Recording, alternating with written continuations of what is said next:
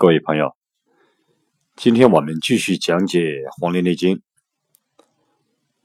我们继续讲解《黄帝内经讲义》的第五十六部分《阴阳应象大论篇》第五里面的有关内容。我们先看这句话：“故重阴必阳，重阳必阴。”重阴必阳，重阳必阴。这句话，我们先根据明代的张介宾对这句话的注解，我们先学习一下。张介宾讲：“重者，重叠之意，为当阴时而复感寒，阳时而。”复感热，或以天之热气伤人阳分，天之寒气伤人阴分，皆谓之重。盖阴阳之道，同气相求，故阳伤于阳，阴伤于阴。然而重阳必变为阴正，重阴必变为阳正。如以。热水沐浴，如以热水沐浴，身反凉；凉水沐浴，身反热。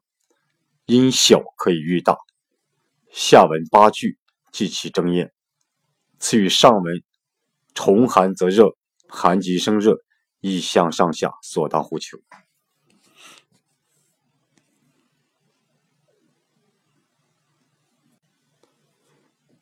这样我们看看，我们可以把张建斌的刚才的注解，我们可以理解为这样：重就是重叠的意思，重就是重叠的意思，或者说具有重叠之意，或者说具有重叠之意，也就是说，当。天时处于秋冬季节，当这个天时处于秋冬季节，或者夜晚，或者天是夜晚，这样属于阴的条件下，天时处于冬季、秋冬季节，或者夜晚这样的属于阴的条件下，身体。又被寒气所侵染，人的身体又被寒气所侵染。夏季或者暑天，而又被热风所伤。夏季或者暑天，又被热风所伤。又或者说，天的热气上到人的阳分，天的热气上到人的阳的部分，阴阳的阳，阳的部分，天的寒气伤到了人的阴分，上天的寒气伤到了人的阴的部分，阴阳的阴。上面这些所说的这些。都被称为重，就是重叠的意思，也就是重叠的阴必阳，必然成为阳；重叠的阳必然成为阴。就是说，秋冬季节夜晚，他们都属于阴，在这种条件下，身体又被寒气。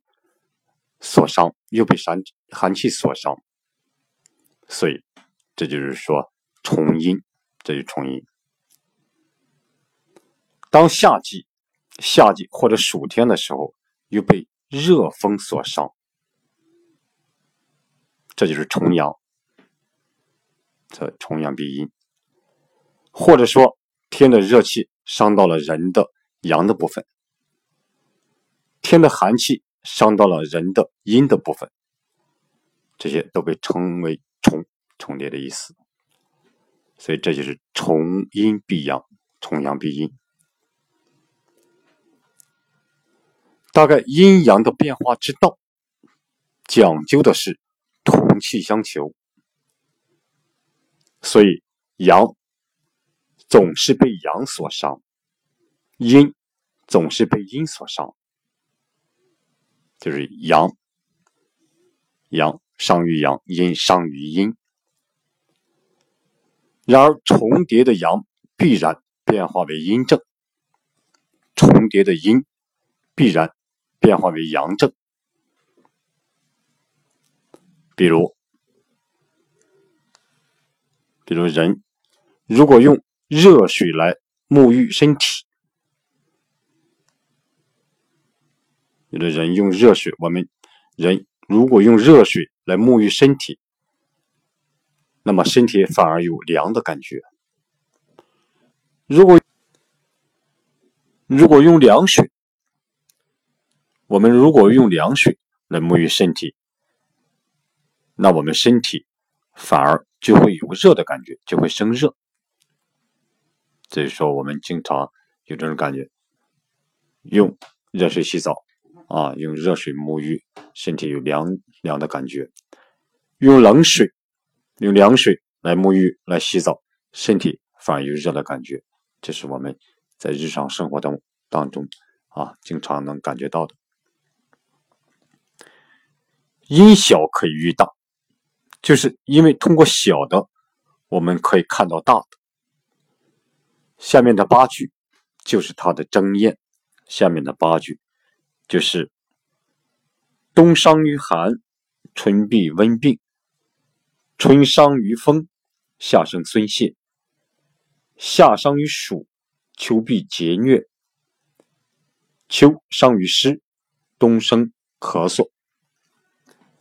就下面这个八句，就是它的正言，就是说，以小可以喻大。此处所讲的重阴必阳，重阳必阴，与前文的。与前面的“重寒则热”，“重寒则热”，“寒极生热”，“寒极生热”，它们的意义基本上是一致的。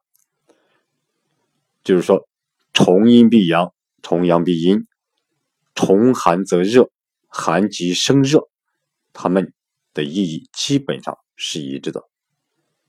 这里这里呢，可以互相可以。互相参考印证，这就是明代的张介宾对“重阴必阳，重阳必阴”的解释。我们再看《内经》下一句：“故曰，冬伤于寒，春必温病。冬伤于寒，春必温病。”我们先看唐代的王冰对这句话的注解。王冰说：“夫伤于四时之气，皆能为病；以伤寒为毒者，最为杀利之气，重而忌病，故曰伤寒。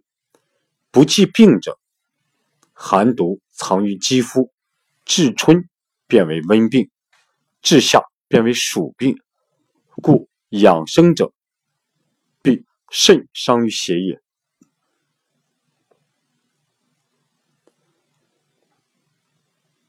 我们可以把王冰的这段注解理解为这样：人如果被四时之气所伤，那四时之气就是春夏秋冬这四时之气。人如果被四时之气所伤，都能成为病。就是说，这四时之气，如果人不注意的话，也都能让人得病。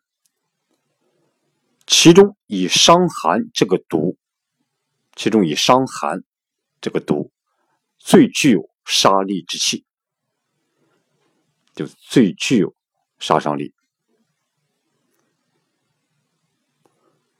被寒所伤，立即生病的，就叫做伤寒，就重而疾病，故曰伤寒。被寒所伤，立即生病的，就叫做伤寒。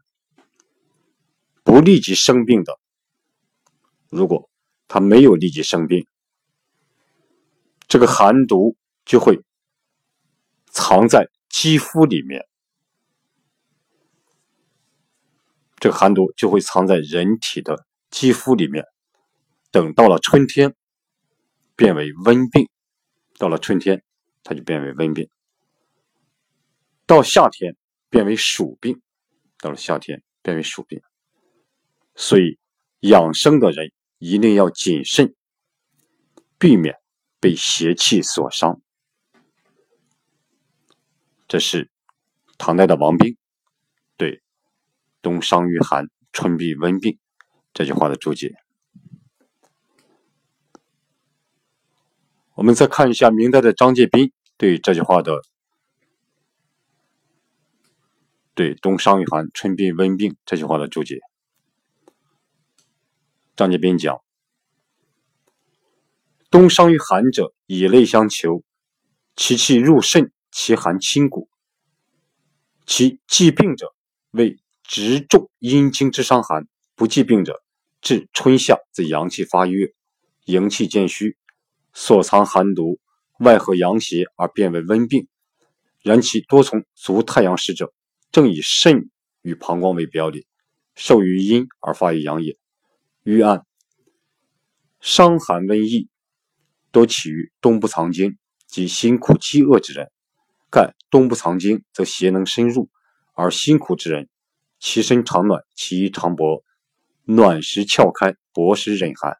兼以饥饿劳倦，致伤中气，则寒邪易入，待春而发。此所以大荒之后必有大疫，正为此也。但此被疫气既盛，势必传染。又必于虚者先受，则又不必冬寒而病者矣。避之之法，节欲节劳，仍勿忍饥而尽其气，此可无虑。这是明代的张介宾对这句话的对这句话的注解。我们可以把张介宾的这段注解理解为这样。冬天，冬季被寒所伤者，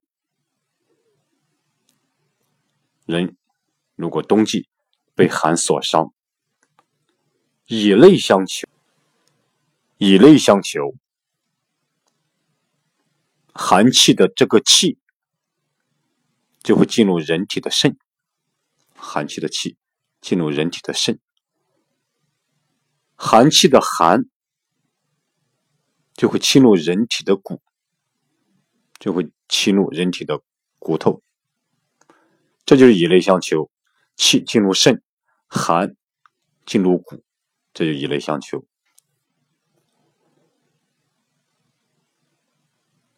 立即得病的，就是其既病者，为直中阴经之伤寒。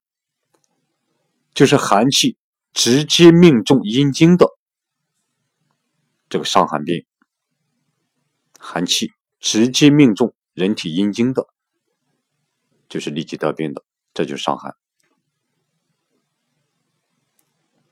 不立即得病的，没有马上得病的，到了春夏季节，到了春夏季节，阳气，人体的阳气。往外发育，阳气开始往外走了。由于阳气往外发育、往外走，那么人体的营气渐渐虚弱，营气、阳气往外走，所以营气也随之慢慢就是渐渐变得虚弱了。那么藏在体内的寒毒。藏在体内的寒毒，它就会到外面来，在外和阳邪相合、相结合，而变为温病温病就是这样产生的。就是由于没有被寒气所伤没有马上得病了到了春夏这个季节啊藏在体内的寒毒和外在的阳邪相结合转而成为温病。这种温病呢它大多数是从人体的膀胱经起，足太阳膀胱经起。为什么呢？因为这就是这就是由于肾和膀胱相表里，它是受之于肾而发于膀胱，受受之于肾阴而发于膀胱，膀胱这个阳。我们知道这个肾与膀胱相表里，肾为阴，肾为脏为阴，膀胱为阳为腑，所以。这个寒，肾受寒而发病，是发在这个膀胱经上，所以说它多数是从走太阳膀胱经起。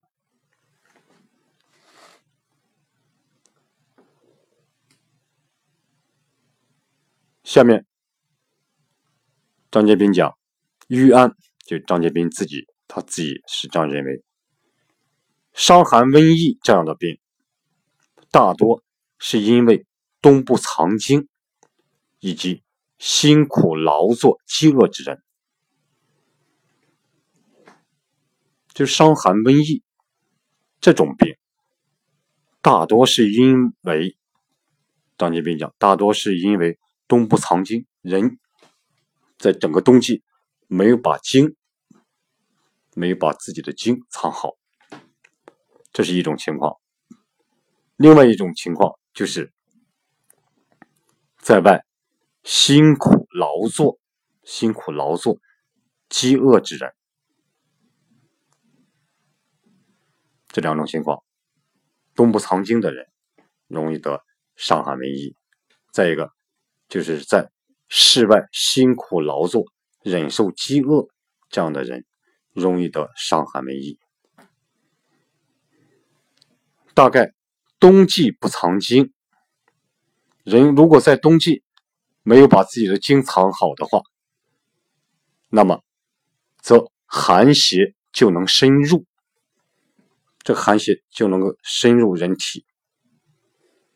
冬天不藏精，这个寒邪就会深入到人人体。在室外辛苦劳作之人，冬天在室外。辛苦劳作之人，由于其身长暖，其衣长薄，他辛苦劳作，劳作呢，他在劳作的过程当中，身体就会发热，所以其身长暖，其衣长薄，在劳作过程当中不可能穿很厚的衣服，所以说他们的衣物衣服比较薄，所以其衣长薄，这样呢就会导致由于身暖，身体暖，劳作，身体发热，就会毛孔开，身体的毛孔就会打开。衣薄，衣服薄，所以就要忍受寒冷，就要忍受寒冷。另外加之饥饿劳倦，这样之饥饿劳倦，所以呢，致使损伤中气。就把自己的中气，人体的中气给损伤了，那么呢，寒邪就会很容易的、很容易的进入人体。等到春季发作，等到春季发作，这就是大荒之后必有大疫的原因。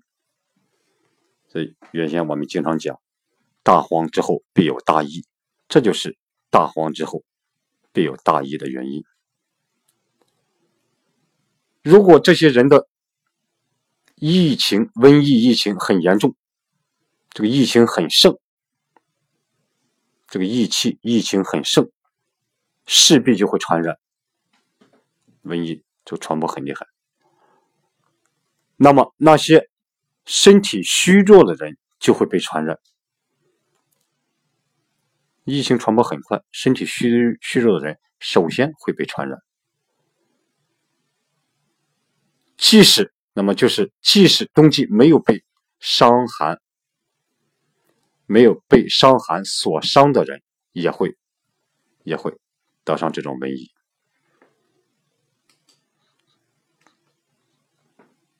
就是说，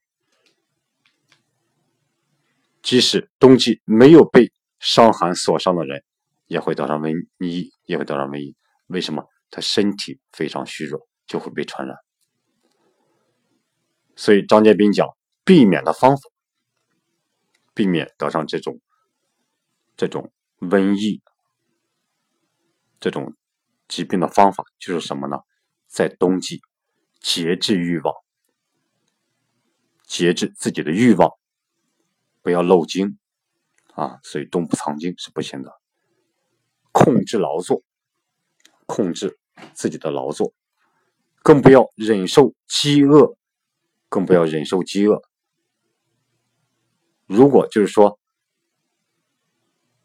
控制好欲望，控制劳作，不要忍受饥饿，那么呢就不会啊。不会被寒气所伤，这样呢就可无虑，这样人就没有什么顾虑的了。所以这就是明代的张介宾对“冬伤于寒，春必温病”这句话的注解。好，今天我们就讲到这里。